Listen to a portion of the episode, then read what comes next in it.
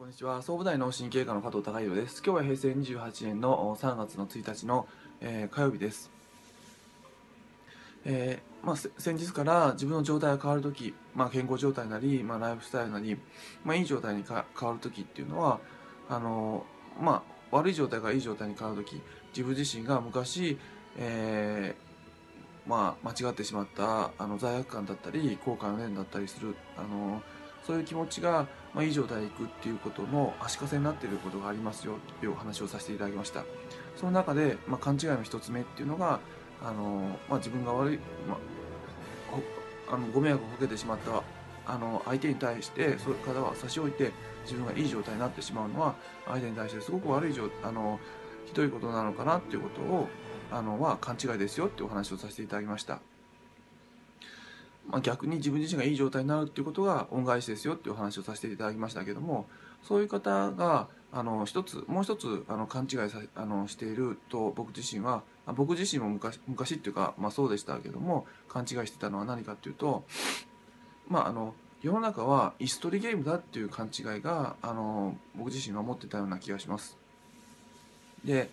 えーまあ、じもし自分自身が例えばそのいい状態になった時に誰かを蹴落としていい状態になってるんだっていうことを勘違いしていればやはりあの、まあ、いい状態になっていくっていうことをあのちょっとやっぱり引け目に思ってしまいますのであの世の中はイストリーゲームではなくてやはりその自分自身がいい状態になって気持ちいいライフスタイルを提案していくっていうことはあの新しい価値観を満たすっていうことにもつながっていくわけででそうすることはあの新しい価値観っていうことは今まで気づけなかったあこういう価値観で持ってあの生活すればあの今まで何とも思わなかったことがすごい幸せになるんだなっていうことを感じることになる。でそういったことがあの、まあ、幸せの領域を広げていくっていうことになりますので決して、まあ、幸せになるあのいい状態健康状態になるってことはあの椅子取りゲームではないので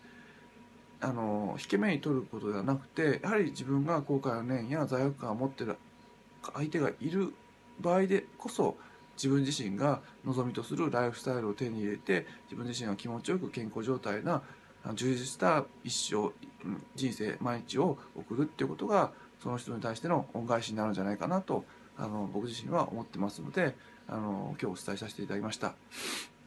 まあの先日からあの自分が悪い状態にいるっていうことがあ悪い状態からいい状態になるためのあの足かせとなっているのが、ま、自分自身の後悔の念や罪悪感である時が時々ありますよでその時に勘違いっていうのがありまして一つはその自分がご迷惑をかけてしまった相手へのあの、まあ、罪悪感で、えーまあ、自分が良くなってその人を差し置いて良くなってしまうってことはあのまあ、その人が悪いんじゃないかなっていう勘違い。